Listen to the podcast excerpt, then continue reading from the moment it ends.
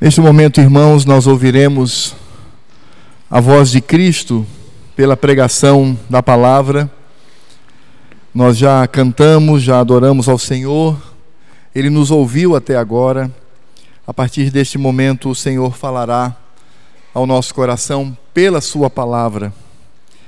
E é importante que estejamos agora todos atentos àquilo que será exposto pelas Escrituras então, pedir para que os adultos evitem sair para beber água, a não ser que seja de extrema necessidade. Pedir para que as nossas crianças elas fiquem agora atentas ao lado do papai e da mamãe, para que também possam ouvir e aprender a estar reverentes diante do Senhor. Isso é muito importante, embora às vezes é difícil.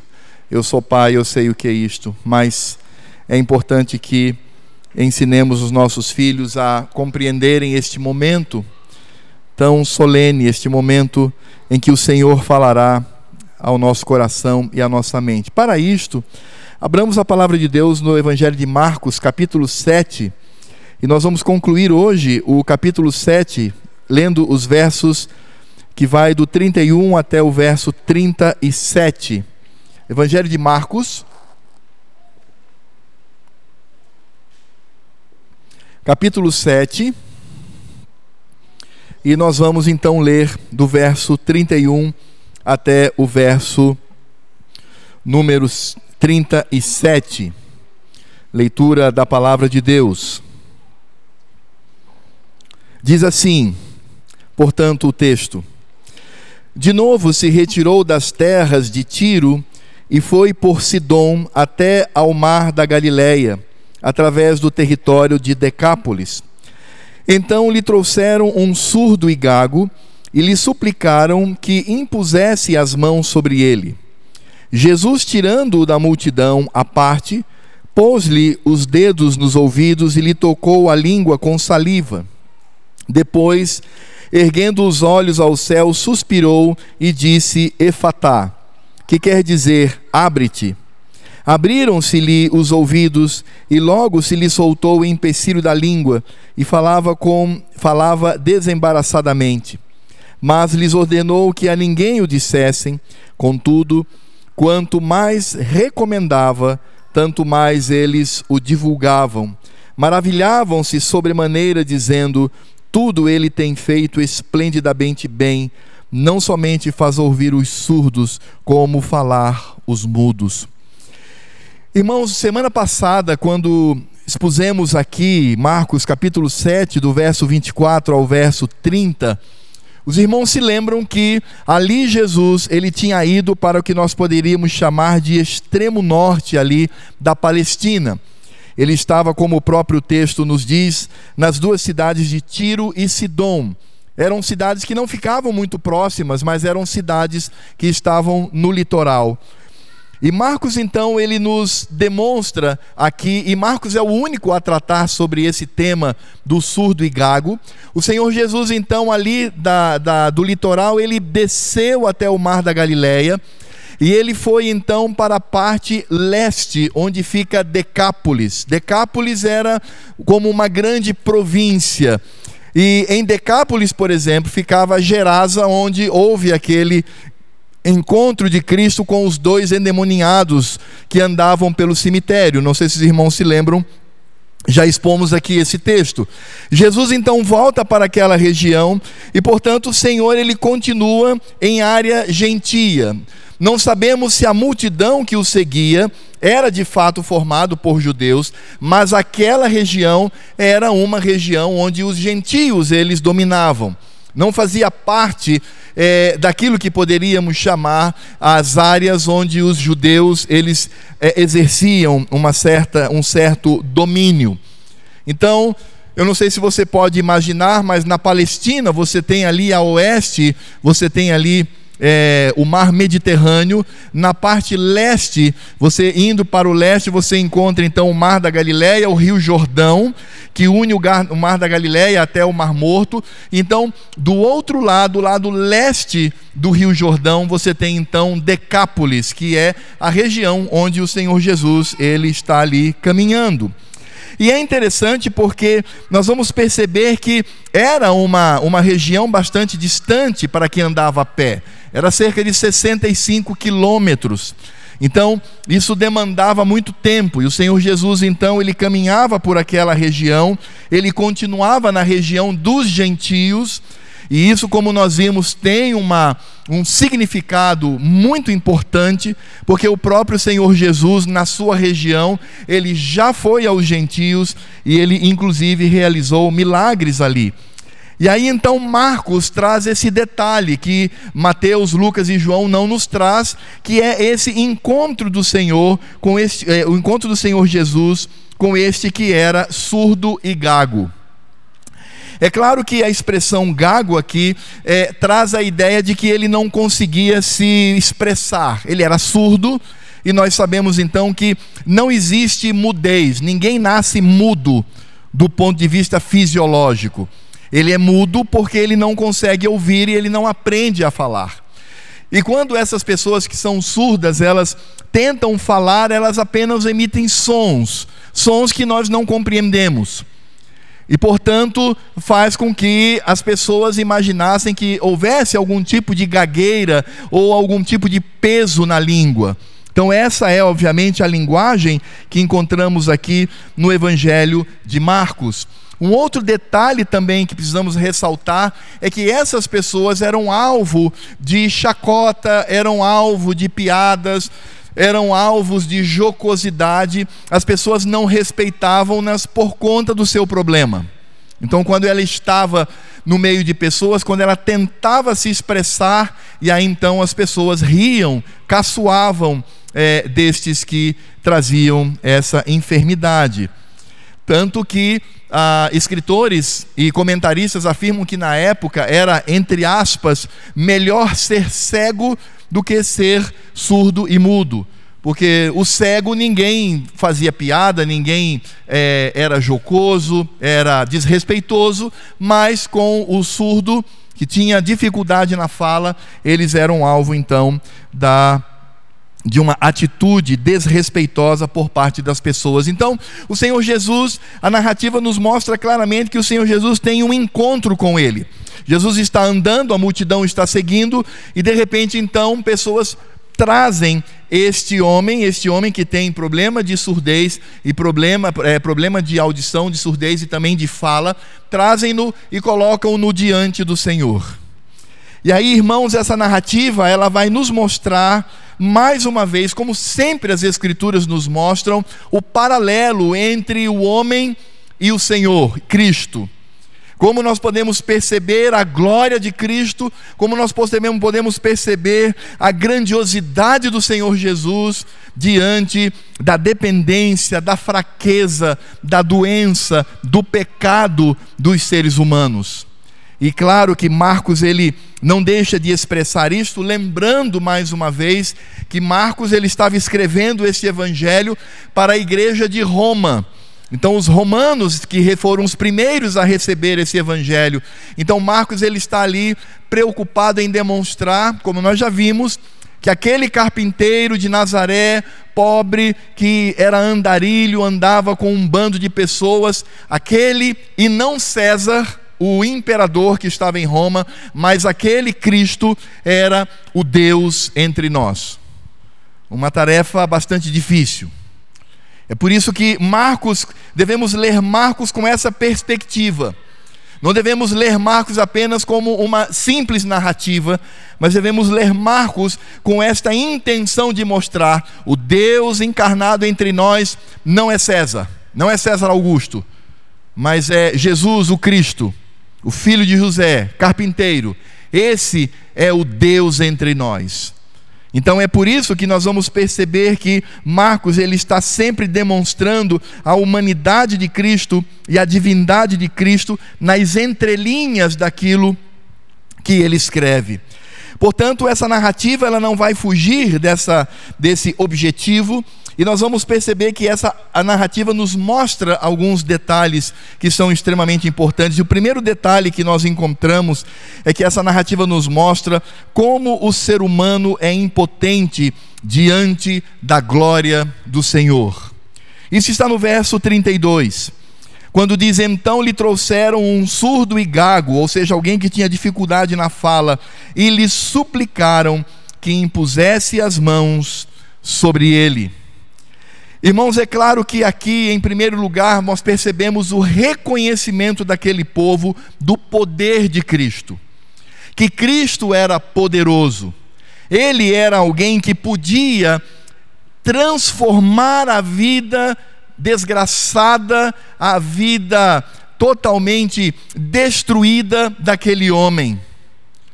Aquele homem, desde o momento em que ele nasceu, ele experimentava na sua carne, no seu físico, as mazelas do pecado. Eu não estou dizendo que ele era doente por causa do pecado dele ou dos pais dele, não estou dizendo isso. O que eu estou dizendo é que nós temos um paralelo porque a situação física daquele rapaz demonstra a situação espiritual que todas as pessoas nascem. Elas nascem surdas e elas não conseguem se comunicar. Isso do ponto de vista espiritual. Aliás, as escrituras elas falam até de forma muito mais profunda, dizendo que essas pessoas espiritualmente elas estão mortas. E aí então nós percebemos aquelas pessoas que o colocam diante do Senhor, diante de Cristo, diante do Deus encarnado. Mas também é interessante notar que essas pessoas apesar de reconhecerem que Cristo era poderoso para curá-lo, que Cristo era poderoso para reverter a vida dele, mas percebam que eles ousam ensinar a Cristo o que ele deveria fazer. É algo que está despercebido no texto, mas que precisa ser ressaltado, porque Marcos diz assim: Então lhe trouxeram um surdo e gago e lhe suplicaram. Ok, até aí, tranquilo. Reconhecem quem está ali, é o Cristo, é o Todo-Poderoso, é o Senhor do universo. Mas aí vejam, suplicaram que lhe impusesse as mãos sobre ele.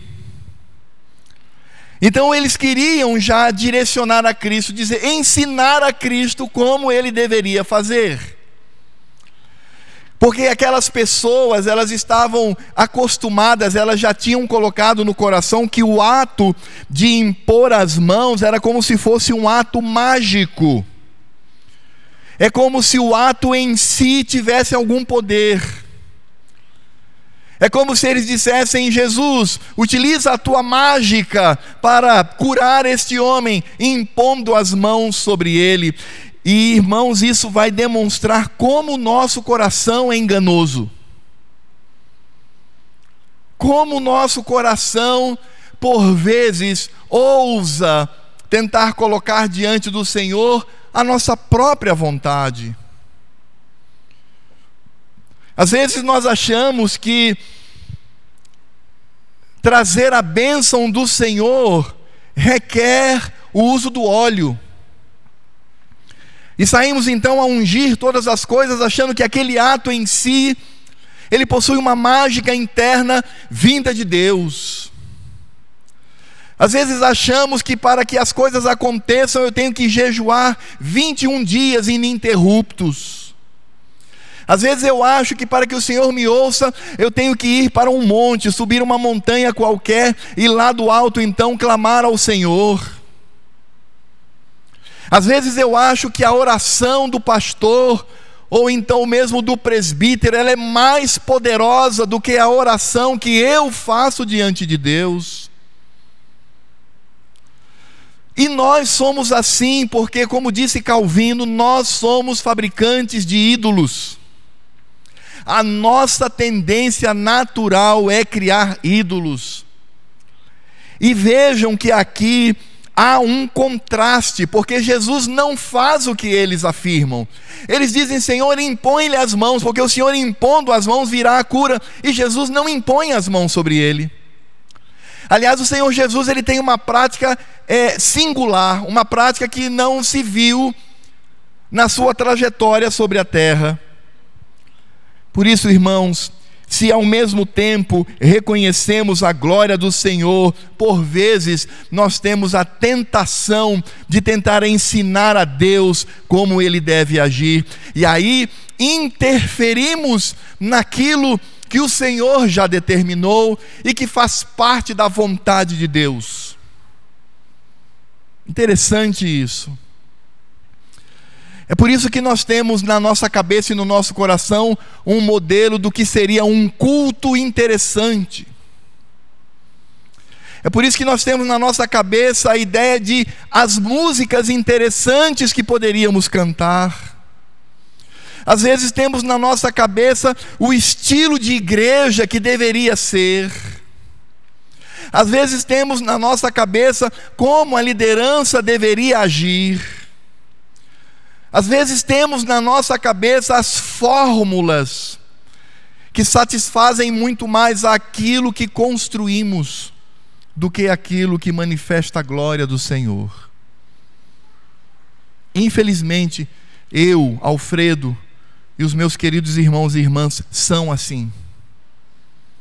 E ficamos às vezes bravos e chateados quando não acontece da maneira como nós gostamos da maneira como nós achamos que deveria ser.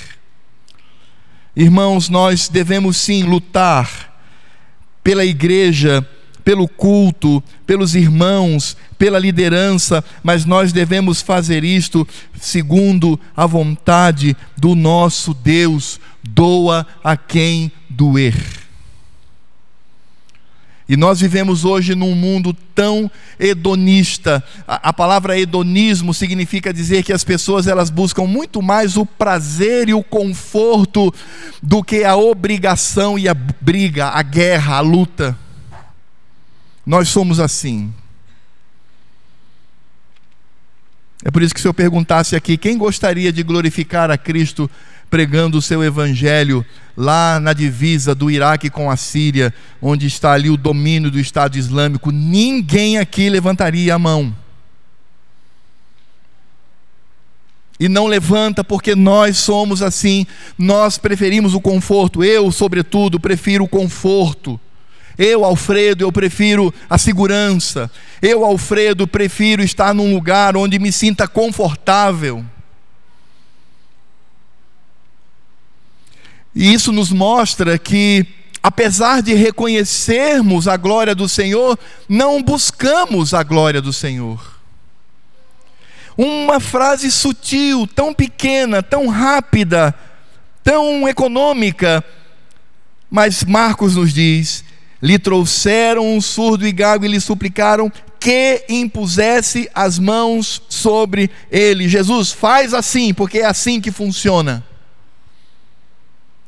Mas nós vamos perceber, irmãos, que essa narrativa, ela não apenas mostra o nosso coração, mas ela também mostra como Cristo, que é soberano, mesmo diante de certas atitudes como estas, ele se compadece da miséria, do pecado, da doença, da falência humana.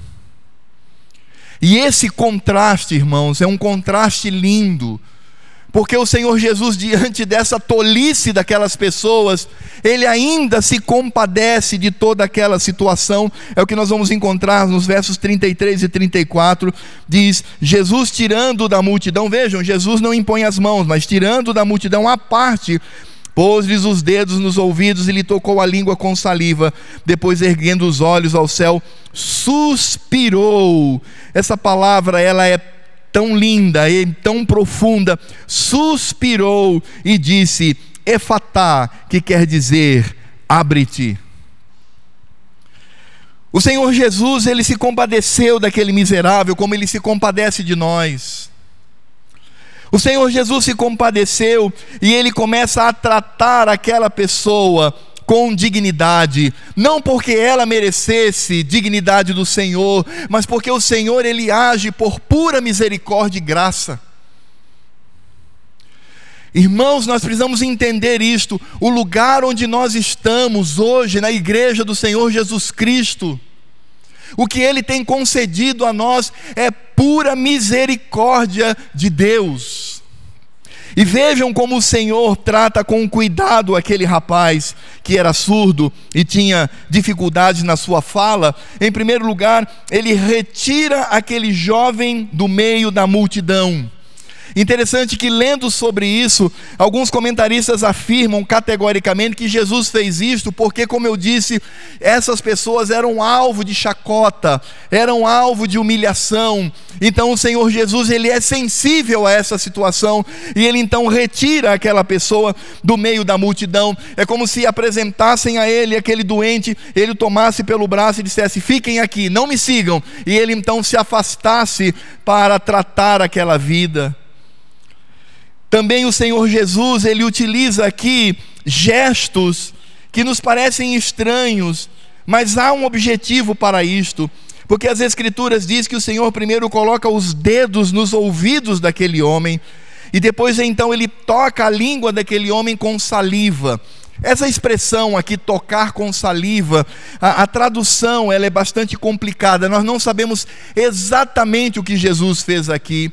O mais é, compreendido, a maioria dos comentaristas acreditam que o Senhor Jesus tenha cuspido no seu dedo e tocado a língua daquele homem. Mas Jesus poderia ter feito outras questões, mas o que está em, o que eu quero ressaltar aqui é que o Senhor, ele não fala nada para ele. Você percebeu isto? Jesus não pergunta para ele: "Tens fé?" ou "A tua fé te salvou?" Ou quem é você. Ele não faz isto. O Senhor Jesus se comunica com aquele homem da maneira como ele entende, através dos gestos. Isso é graça, isso é misericórdia. É por isso que, no momento da nossa conversão, Deus falou de forma que entendêssemos pela ação do Espírito Santo. Isso é graça, isso é misericórdia. Deus fala a nós Sempre pelas Escrituras, no momento em que abrimos, lemos, nós entendemos pela ação do Espírito Santo, porque isso é graça e misericórdia. Porque se não fosse a graça, nem a misericórdia, não entenderíamos absolutamente nada com relação a que as Escrituras comunicam.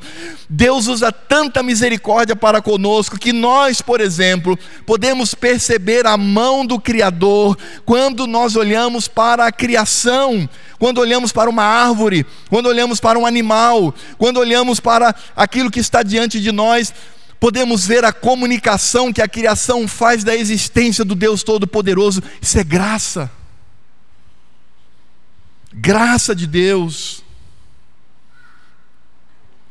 Por que o Senhor tocou com os dedos o ouvido daquele homem e untou a língua dele com saliva? Por que Jesus fez isto? Porque Jesus estava ali se comunicando com aquele homem. O dedo, por exemplo, demonstrava o poder de Deus. E a saliva representava a cura da enfermidade. E nós podemos perceber isso claramente segundo as Escrituras. Por exemplo, lá em Êxodo capítulo 8, verso 19, diz: Então disseram os magos a Faraó: Aqui é aquele contexto dos magos contra Moisés, lá em Êxodo. E o que, que os magos dizem a Faraó? Quando percebem o poder de Moisés, eles dizem: Isto é o dedo de Deus. Portanto, para as pessoas daquela época e que de certa forma tinham contato com as Escrituras, sabiam que o dedo de Deus era poderoso. E aquele homem surdo estava diante de Deus e Deus estava se comunicando com ele, não de maneira que ele não entendesse, mas o Senhor Jesus, sensível e ao mesmo tempo por graça e misericórdia, tentando comunicar aquele homem, mostrando quem ele de fato era, com o seu dedo, ele toca os ouvidos demonstrando todo o poder de Deus. Mas o dedo, ele também possuía um outro significado tão profundo, que era o significado da manifestação da vontade de Deus. Lá em Êxodo 31, 18 diz: E tendo acabado de falar com ele no Monte Sinai, quem falou com Moisés no Monte Sinai? Cristo. Deu a Moisés duas tábuas do testemunhos tábuas de pedra aí escritas pelo dedo de Deus, o mesmo dedo que escreveu a santa lei nas tábuas para comunicar à igreja a sua vontade, eram os dedos que tocavam os ouvidos daquele miserável.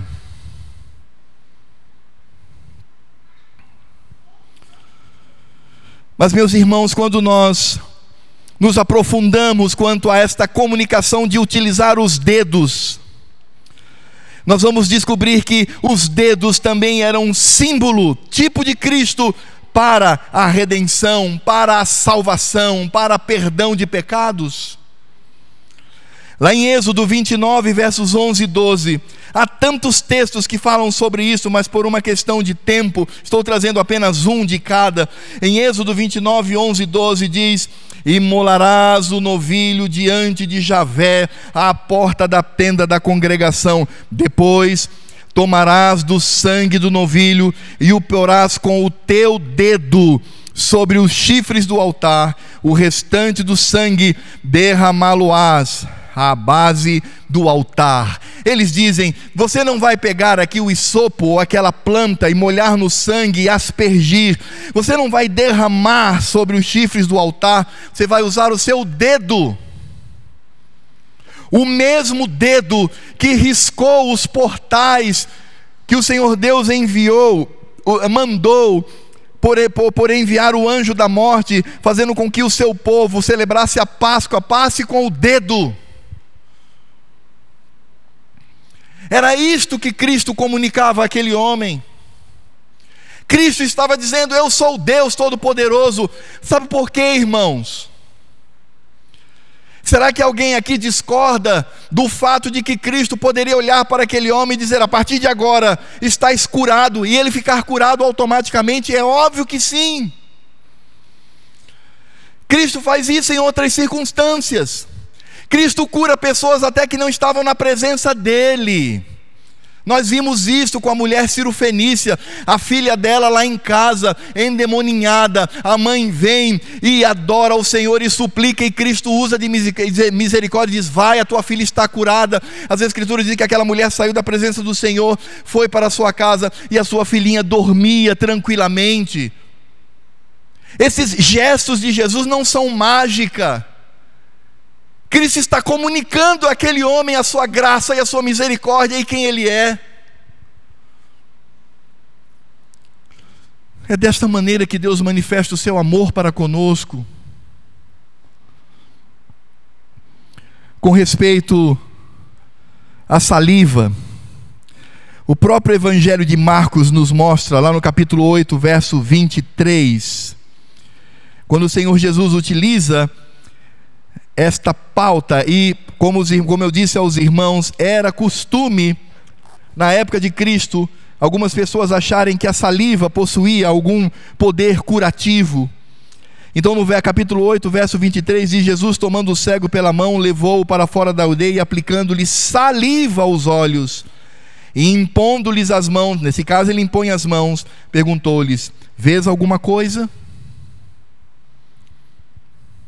Por que Jesus afastou aquele homem da multidão? Para que pudesse comunicar a ele o Evangelho. O Evangelho do seu sangue, o Evangelho do seu poder, o Evangelho que cura. Portanto, aquele homem, ele não podia ouvir, mas ele podia ver. Ele não podia ouvir as palavras do Senhor, mas podia ver toda a linguagem corporal de Cristo. E é exatamente isso que o Senhor faz. E Cristo não apenas comunica àquele homem quem ele é e a sua obra, porque é isso que Cristo está fazendo aqui.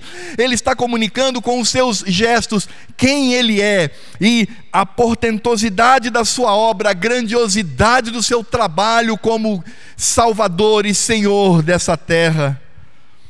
As Escrituras também nos mostram que a misericórdia do Senhor está em Ele clamar por aquele miserável. As Escrituras dizem que o Senhor Jesus toca ali com os dedos, molha a língua dele com saliva, e depois então ele se volta para os céus, e não há outro significado aqui senão o fato de que Cristo, como homem que era, 100% homem, ele está submisso ao Pai, unido ao Pai, mas submisso a Ele, ele olha para o trono da graça do Pai Todo-Poderoso. Jesus está comunicando aqui a sua humanidade. Eu sou um homem, excetuando apenas o fato de que não tenho pecado, eu sou um ser humano como qualquer outro, e eu tenho então que rogar ao Pai para que Ele use de misericórdia. Jesus está comunicando aí a sua natureza humana.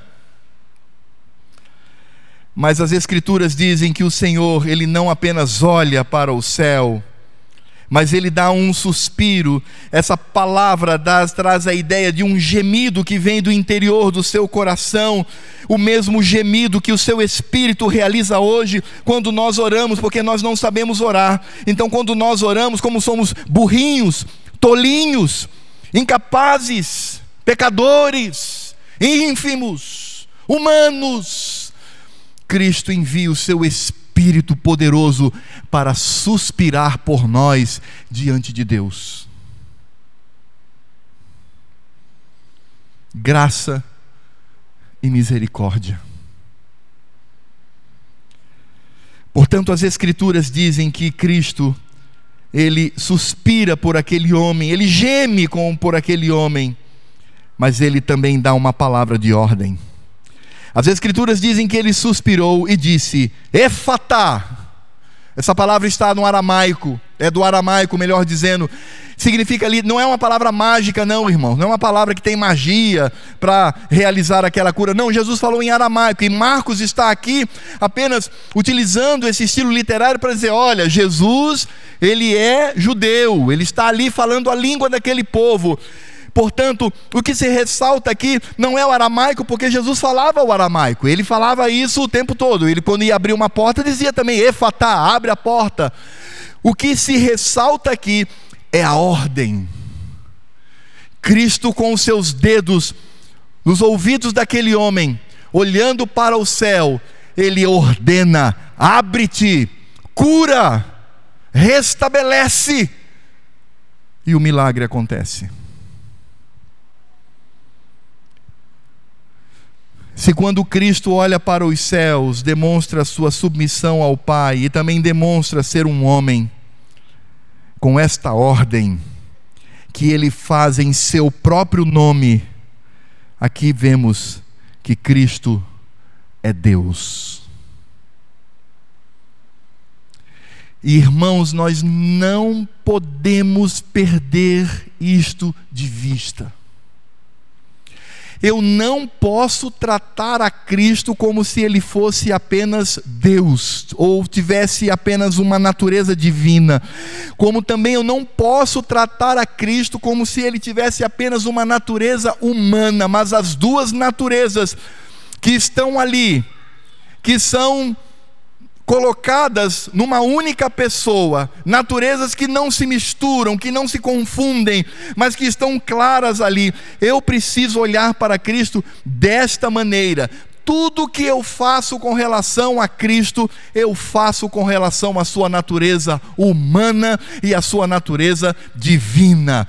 Eu não posso cometer o pecado de separar essas duas naturezas e tratar a Cristo apenas pelo viés de uma delas. Eu não posso fazer isto. Eu lá no Supremo Conselho ouvi de um pastor muito amigo meu, ele disse uma coisa, ele é muito é, brincalhão, mas no sentido também sério. Ele conversava com uma ovelha e a ovelha queria é, persuadi-lo, queria convencê-lo de que não há nenhum problema fazer uma imagem de Jesus, um filme, um ator lá representar Cristo, ou a pessoa desenhar um homem qualquer e dizer esse é Cristo. E aí esse pastor perguntou, mas por que, que você está é, me dizendo isso? Ele disse, porque, pastor, Cristo foi homem, então o que está sendo representado ali é o Cristo homem. E ele, de forma muito carinhosa, mas também irônica, ele disse assim: Irmã, você está cometendo das duas um grande pecado hediondo diante do Senhor. Ele disse: Como assim, pastor? Ele disse o seguinte: Se você me diz que eu posso desenhar a Cristo por causa da sua natureza humana, então você está separando a natureza humana da natureza divina. Isso é uma heresia. Eu não posso fazer isto. Em segundo lugar, se você admite que ao olhar para aquela figura eu digo que é Cristo e ali estão as duas naturezas, tanto a humana quanto a divina, isso é idolatria.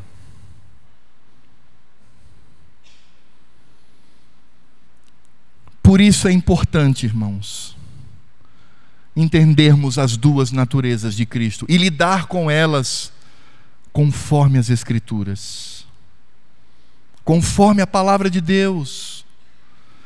É por isso que aqui, quando Cristo ele está diante daquele homem, ele não mostra apenas a sua obra, mas a sua pessoa. Ele é um homem 100% que olha para os céus, se submete ao Pai como filho e ele também está ali demonstrando toda a sua humanidade diante do Pai, mas ao mesmo tempo ele utiliza a sua autoridade, dizendo: abre-te.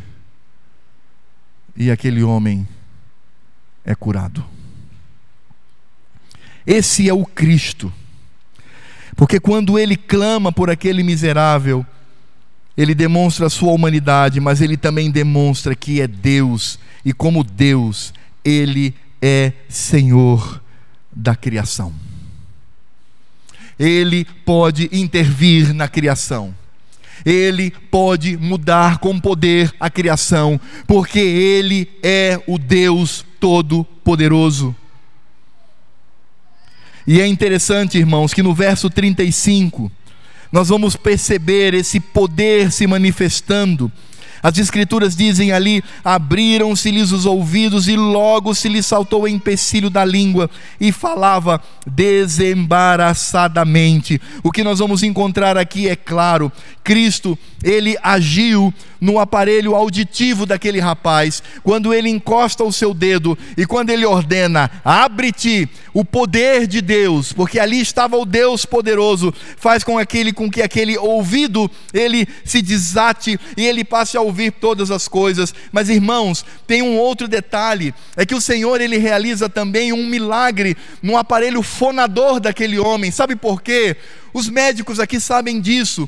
30, 40 anos sem utilizar devidamente a língua, isso cria atrofias no aparelho fonador.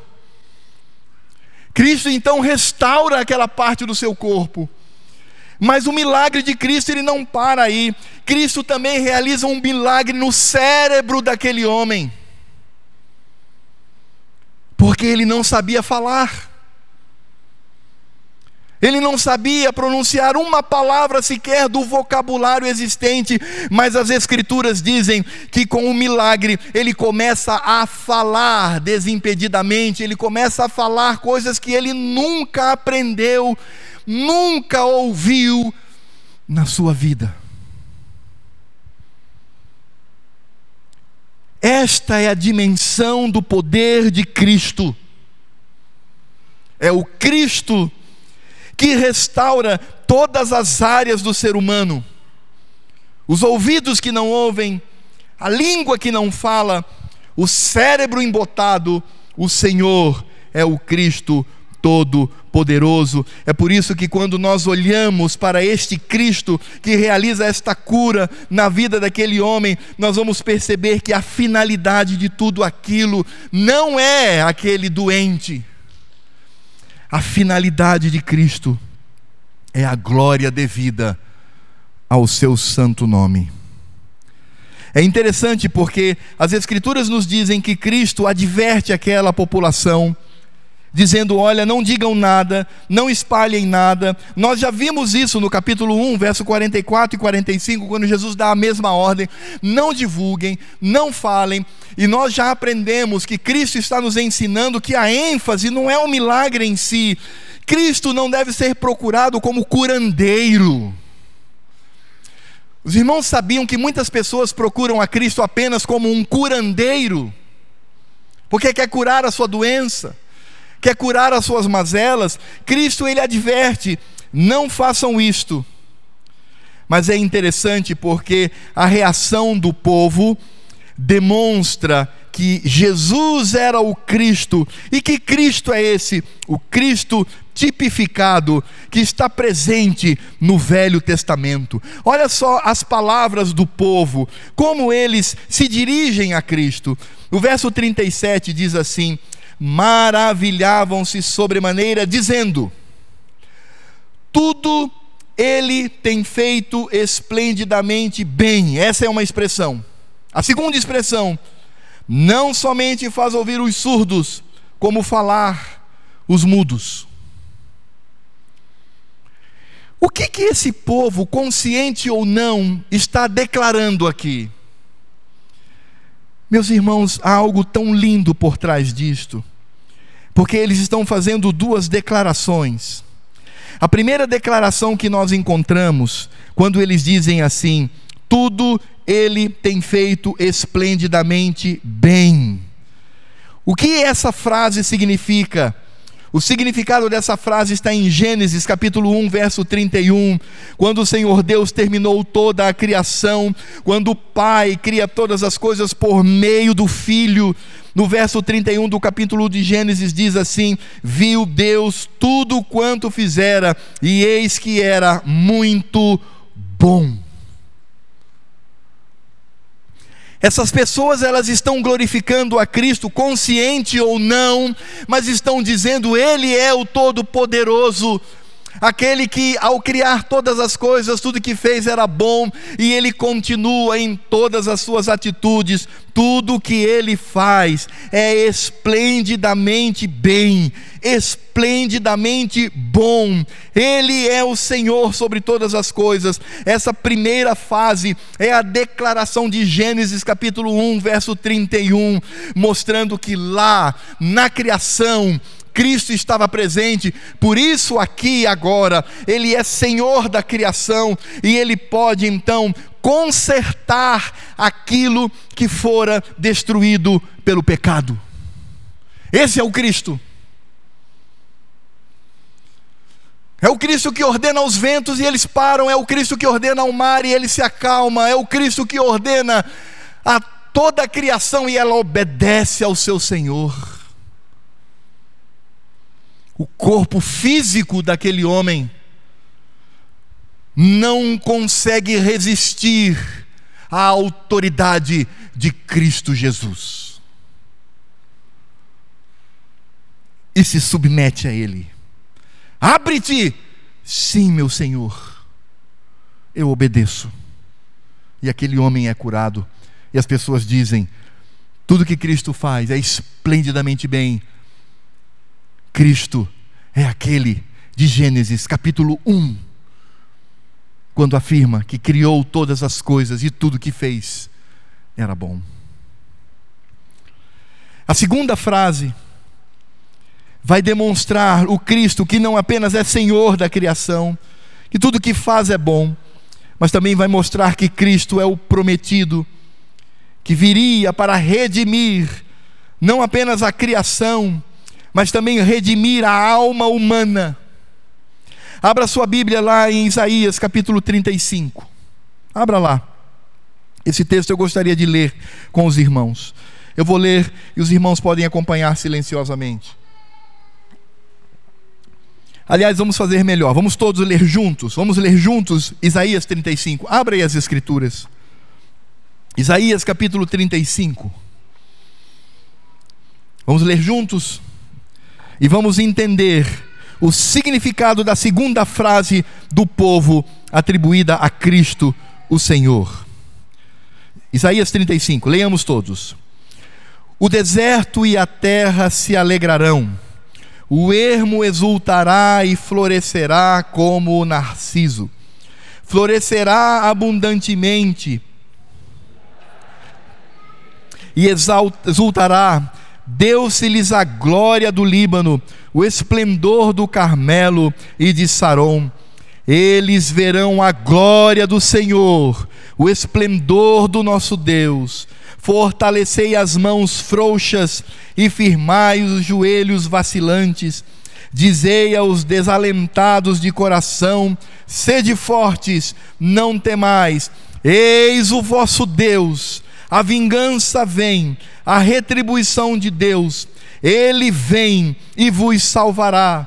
Então se abrirão os olhos dos cegos e se desimpedirão os ouvidos dos surdos, os coxos saltarão como servos, e a língua dos mudos cantará, pois as águas arrebentarão no deserto e ribeiros no ermo, a areia se transformará em lagos, e a terra sedenta em mananciais de água Onde outrora viviam os chacais, crescerá a erva com canas de juncos, e ali haverá bom caminho caminho que se chamará o caminho santo.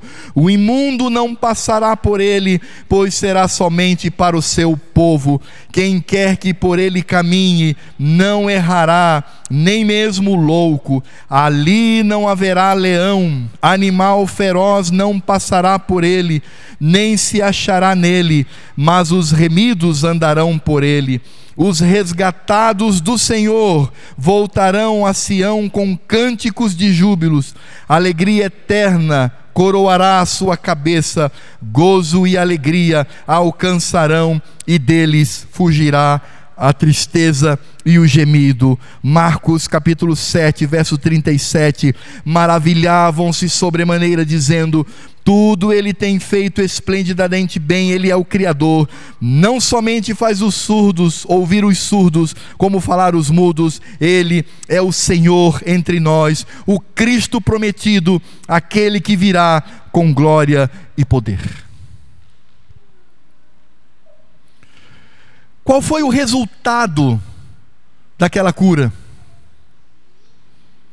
O resultado daquela cura foi só a alegria do homem que passou a dar vários testemunhos, ir nas igrejas e dar testemunho, aqueles testemunhos quilométricos que falam mais da pessoa do que o próprio Cristo. Foi isso? Foi para ressaltar apenas a cura em si. Venha, venha para o nosso grupo que você vai ser curado. Foi isso? Não. Tudo aquilo redundou para a glória do Senhor. É por isso que o importante aqui não é a cura. O importante aqui é o reconhecimento de quem Cristo é diante de nós. A mesma glória ali presente no meio daqueles homens, o mesmo poder que curou aquele miserável, é o poder que está no nosso meio, hoje, aqui, neste lugar, nessa noite. Porque não há cura maior do que um homem morto em seus delitos e pecados, enxafurdado na sua contaminação, na sua depravação, e Deus transformar este surdo, este incomunicável, em alguém que canta louvores ao Senhor, glorifica o seu nome e ouve a sua voz pela palavra. Esse é o Cristo essa admiração promoveu a glória de Cristo, o Senhor. E o que eu quero ressaltar aqui, irmãos, nessa noite, não é a cura como um fim em si mesma.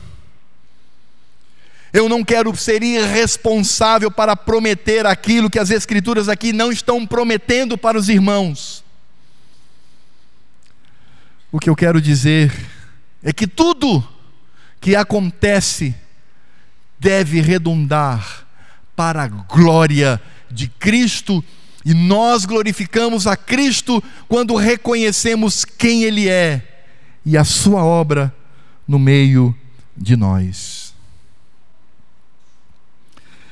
E eu gostaria, irmãos, de encerrar trazendo algumas aplicações para a nossa vida, desta narrativa tão pequena mas que apresentam um Cristo tão glorioso. Meus irmãos, eu gostaria de, em primeiro lugar, dizer que, pelo que nós vimos aqui, não há limites para o poder de Cristo. Não há. Cristo, até se ele desejar, pode curá-lo de uma enfermidade física, ele pode fazer isso.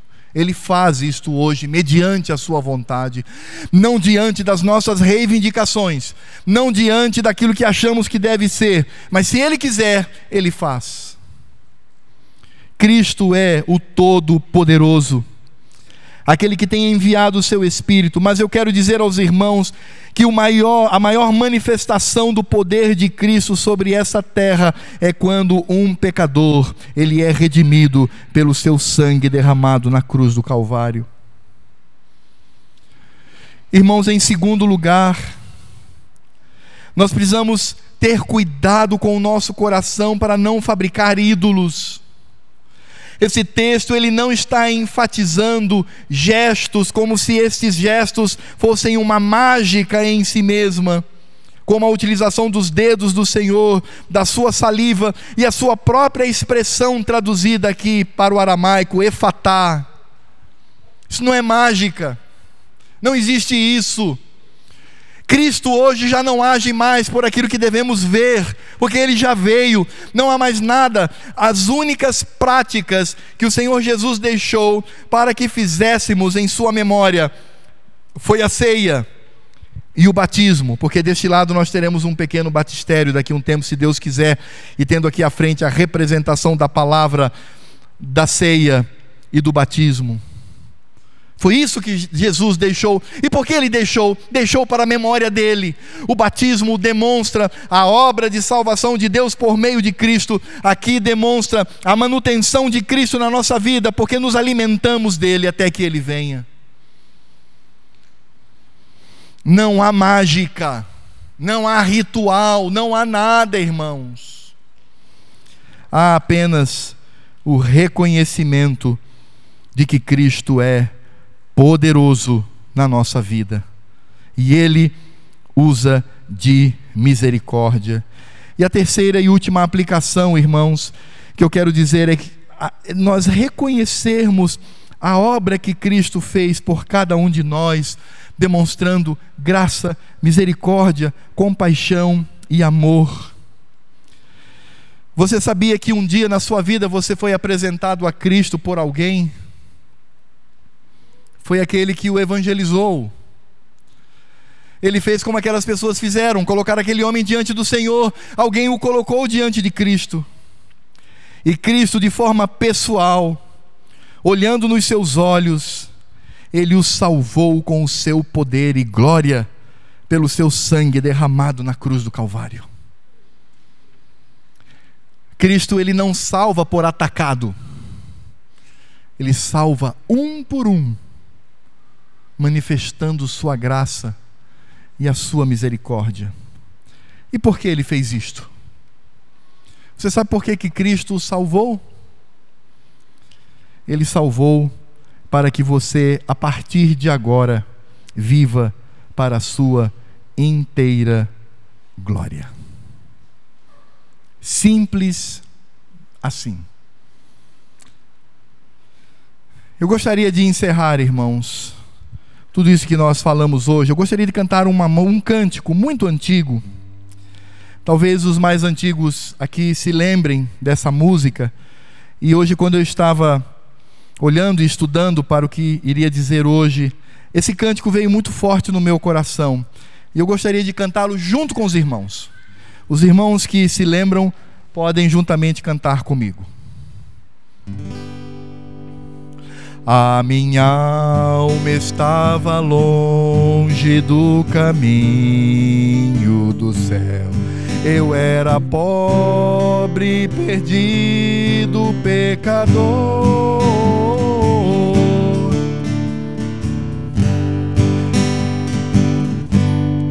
Minhas trevas em luz, quando ele estendeu sua mão para mim. Quando Jesus estendeu a sua mão, quando estendeu sua mão para mim, eu era pobre, e perdido, sem Deus, sem Jesus quando ele estendeu sua mão para mim. Agora me regozijo desde que ele me salvou. E na tempestade eu posso sossegar, pois com ele estou liberto do perigo e do mal, desde que ele estendeu a sua mão para mim. Quando Jesus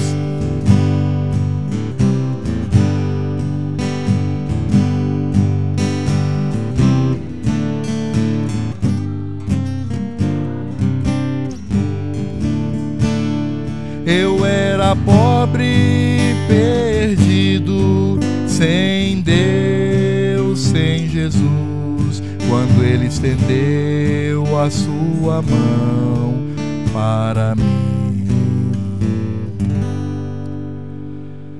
Senhor Jesus, obrigado porque o Senhor estendeu suas mãos para nós. Estávamos surdos às tuas maravilhas não podíamos, ó Deus, louvar o teu nome, ao contrário, éramos rebeldes contra o Senhor. Mas alguém nos tomou pela mão, estando nós doentes, ó Deus, em nossos delitos e pecados, e ao anunciar o Evangelho, nos conduziu diante da tua face, diante da tua presença. E o Senhor, então, com as tuas mãos poderosas, nos curou. E hoje, ó Deus, temos saúde espiritual.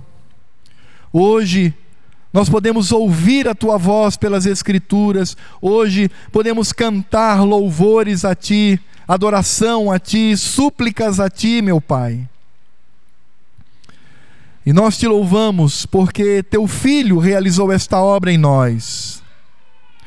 Por isso, ó Pai, queremos sair daqui conscientes do que éramos, do que somos e de que Cristo fez por nós.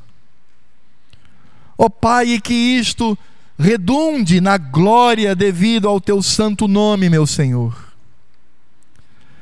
Ó Deus, nós glorificamos o teu nome quando temos vida santa, vida piedosa nós glorificamos o teu nome quando estamos arraigados a ti, pela oração, leitura da palavra.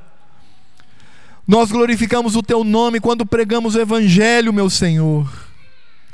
Nós glorificamos o teu nome quando estamos presentes aqui neste culto solene que foi convocação do Senhor para nós e nos alegramos na tua presença.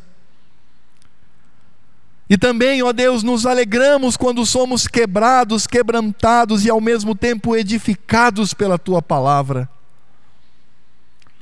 Porque, ó Deus, quando estivermos por toda a eternidade na tua presença, ali cultuaremos ao Senhor com perfeição, na tua presença, longe deste mundo, deste mundo de pecado, de engano, de roubo, de corrupção, longe deste mundo que já está, ó Deus, no regaço do diabo, longe deste mundo cujo Deus deste século é Satanás, longe deste mundo, ó Deus, que tenta nos seduzir e incitar a nossa carne a pecarmos contra ti. Ó Senhor, já vivemos a tua glória aqui, mas não em toda a intensidade, porque isso acontecerá quando estivermos na tua presença na eternidade. Por isso nós queremos encerrar este culto glorificando, exaltando o nome poderoso, santo, alto de Cristo Jesus, diante de quem nos ajoelhamos e nos prostramos para adorar com alegria. Ó Senhor, e que ao longo desta semana, o exemplo deste jovem que foi curado pelo Senhor tenha sentido no nosso coração e que venhamos, ó Deus, a viver para a tua glória, para que o Senhor seja exaltado. Por isso, ó Pai, nós pedimos para que o teu amor e para que a graça desse Cristo a quem exaltamos nesta noite, e para que toda a obra do Espírito Santo, o Espírito de Cristo e teu Espírito, ó Pai, estejam sobre a nossa vida e sobre a vida de toda a igreja que se reúne nessa terra, porque nós somos alegres e felizes desde o momento em que Cristo estendeu a sua mão para nós. E que Ele venha para nos levar e que Ele nos fortaleça até aquele dia, para que vivamos para a honra e glória do Teu santo nome e do Teu reino, agora e todo sempre. Amém.